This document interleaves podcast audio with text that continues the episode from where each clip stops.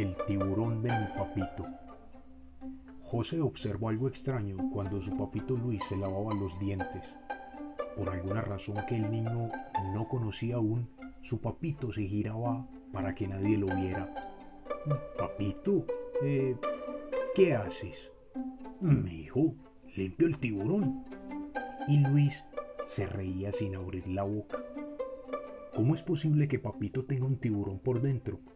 pensó el niño mirándolo fijamente.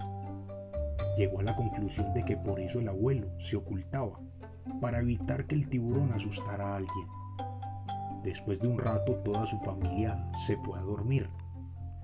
Al día siguiente José vio al papito en el comedor tratando de roñir un hueso. Es verdad, papito tiene un tiburón en la boca. Nunca la familia se había reído tanto de las ocurrencias de José. Hasta el hueso y el tiburón parecían reírse.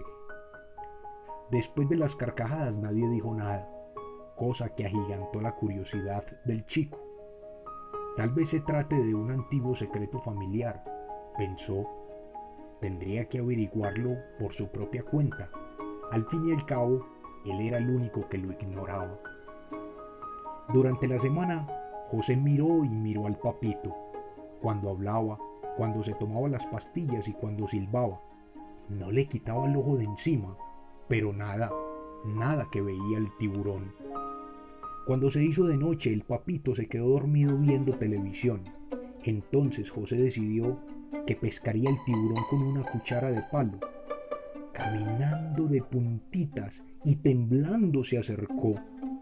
Temía que el tiburón saliera de un momento a otro y se lo tragara de un bocado.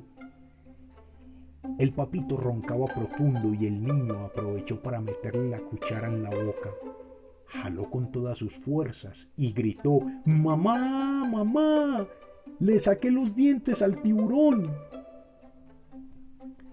Cuento tomado de A ritmo de caracol, publicado en el 2014 por Diego Alejandro Restrepo Sánchez.